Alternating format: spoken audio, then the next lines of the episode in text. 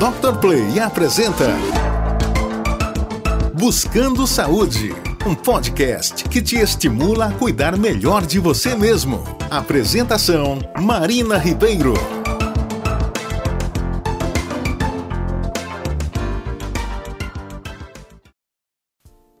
Gente, como vocês estão? Sejam bem-vindos ao Buscando Saúde. Eu sou Marina Ribeiro e hoje vamos continuar com a nossa série de temas sobre o esporte. Você sabia que existe uma área do direito responsável pelas relações jurídicas nas atividades desportivas?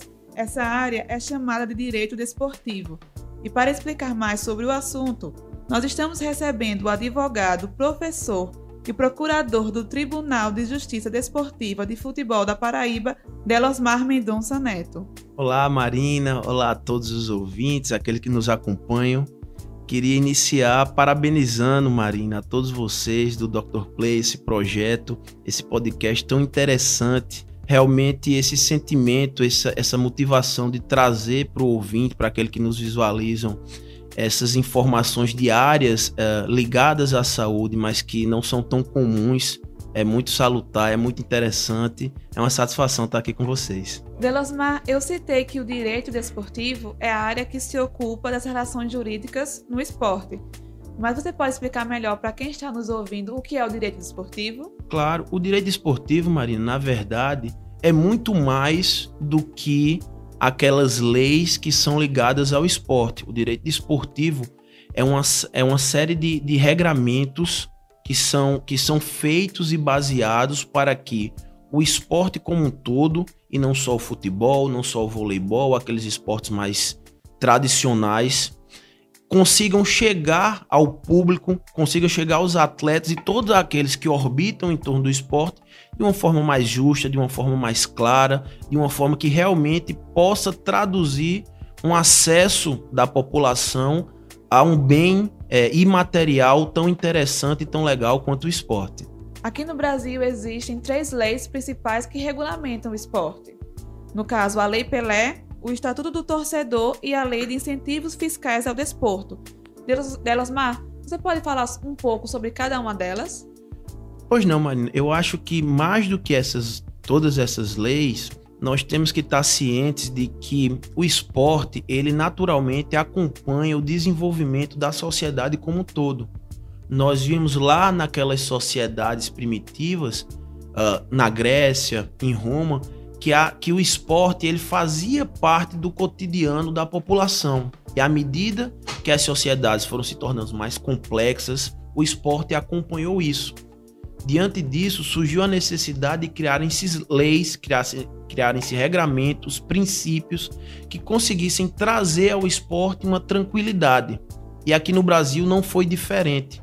Nós bebemos de uma fonte muito rica de países europeus, de países da América do Norte e trouxemos aqui para nosso, nossa realidade algumas várias leis realizam esse trabalho de trazer realmente esses princípios constitucionais e infraconstitucionais para o esporte brasileiro. A Lei Pelé é muito interessante, Marina. A Lei Pelé, ela foi criada há alguns anos, na época o próprio Pelé, o Edson Arantes, ele era ministro do esporte, era ligado a essa área e ela é quase que um marco no esporte brasileiro. Ela traz desde princípios, além dos princípios constitucionais, a Lei Pelé traz também uma série de regramentos que possibilitam ao esporte como um todo ser mais profissional, ser mais amplo. Por exemplo, a questão dos passes entre jogadores, ou seja, as transferências entre jogadores de um clube, de um time, de uma equipe para outra. Então a Lei Pelé, ela é muito interessante e é na verdade um marco na divisão do esporte. Existe um esporte brasileiro antes e depois da Lei Pelé.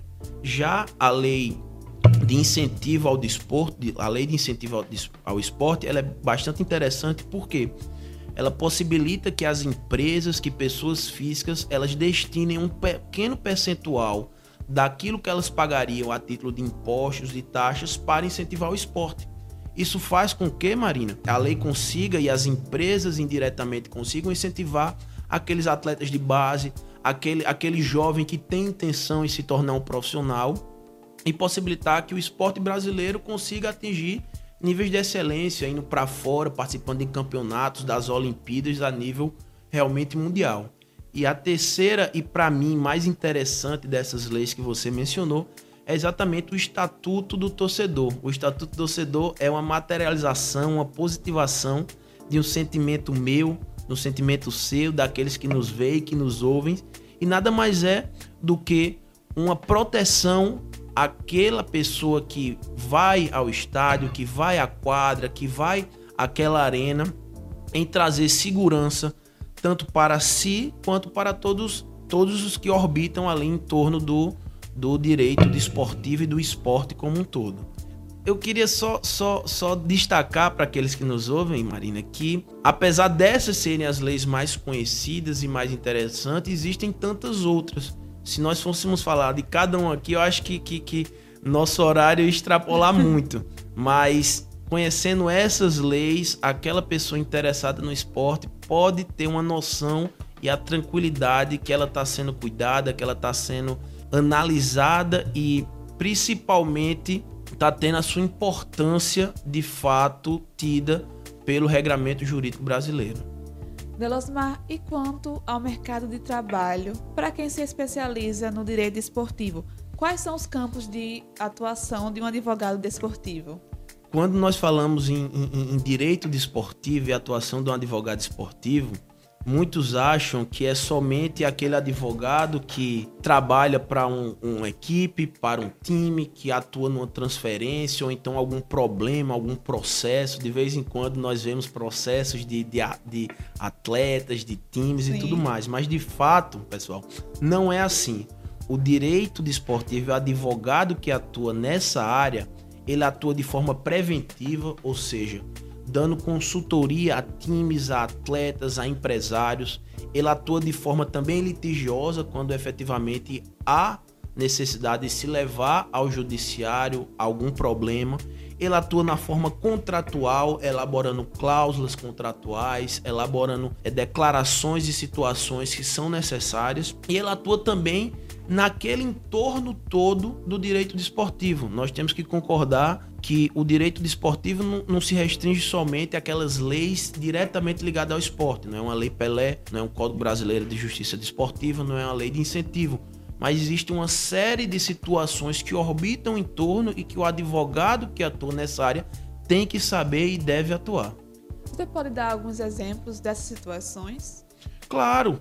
É, facilmente aqui nós podemos, nós podemos elencar, nós falamos agora há pouco da lei de incentivo ao esporte, que, que trabalha com a questão tributária de taxas, de impostos de uma forma geral, e o advogado que atua nessa área tem também que ter um conhecimento nessa área.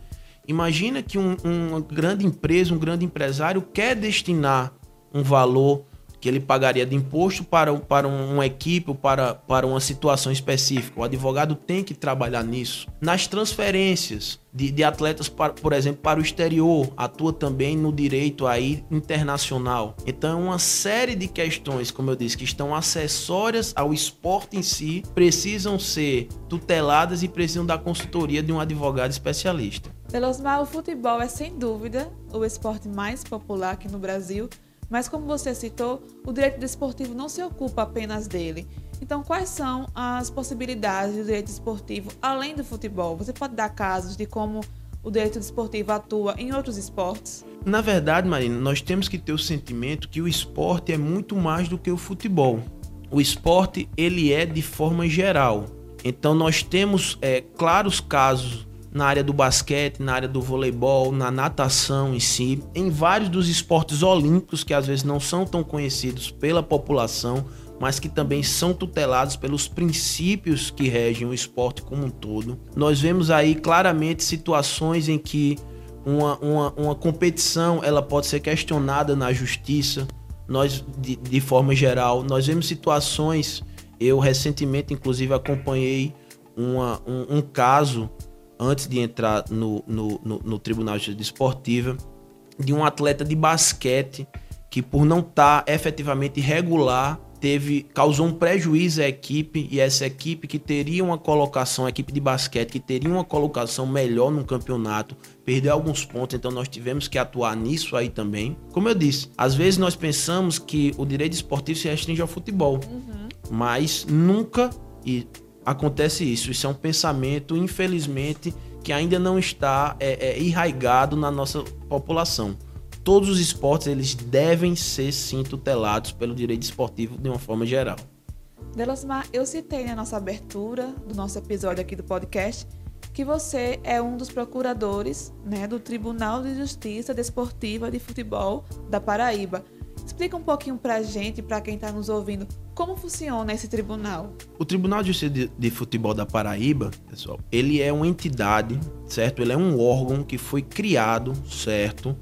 E aí existe influência também da Lei Pelé, que nós falamos há algum tempo, para tutelar o esporte que de fato é o mais conhecido e o queridinho dos brasileiros. O Tribunal de Justiça, ele tem o Superior Tribunal de Justiça Desportiva do futebol, ele tem suas os tribunais e suas sedes locais. E aqui na Paraíba, por exemplo, a atuação do tribunal, que conta hoje com três comissões, ela é uma, uma atuação é, efetiva, é uma atuação firme, muito correta dentro da legalidade para fazer com que o futebol ele seja cada vez mais respeitado e que você consiga levar seu filho, que você consiga levar sua esposa, sua namorada, quem quer que seja, para um estádio e tenha tranquilidade que ali não vai acontecer uma briga, que não vai acontecer uma irregularidade, que você está seguro. Então, o Tribunal de Justiça Esportiva do Futebol aqui na Paraíba, certo? Por todos os seus membros,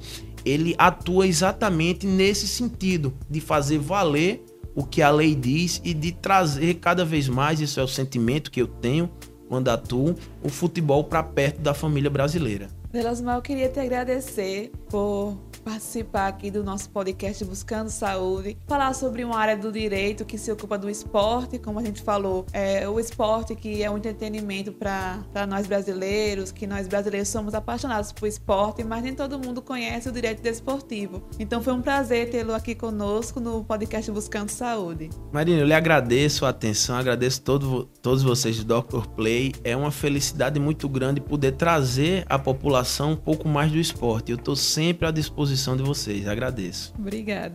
Eu sou Marina Ribeiro e esse foi o Buscando Saúde. Eu te espero no próximo episódio. Até lá. Acesse o nosso Instagram, drplay.tv e fique por dentro de todo o nosso conteúdo. Buscando Saúde, um podcast que te estimula a cuidar melhor de você mesmo. Apresentação: Marina Ribeiro.